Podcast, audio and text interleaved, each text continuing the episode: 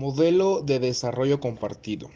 En el gobierno de Luis Echeverría de 1970 a 1976 se llevó a cabo el modelo ya antes mencionado, el cual era un plan de corte populista que buscaba compartir los beneficios del crecimiento y una alianza entre obreros y campesinos.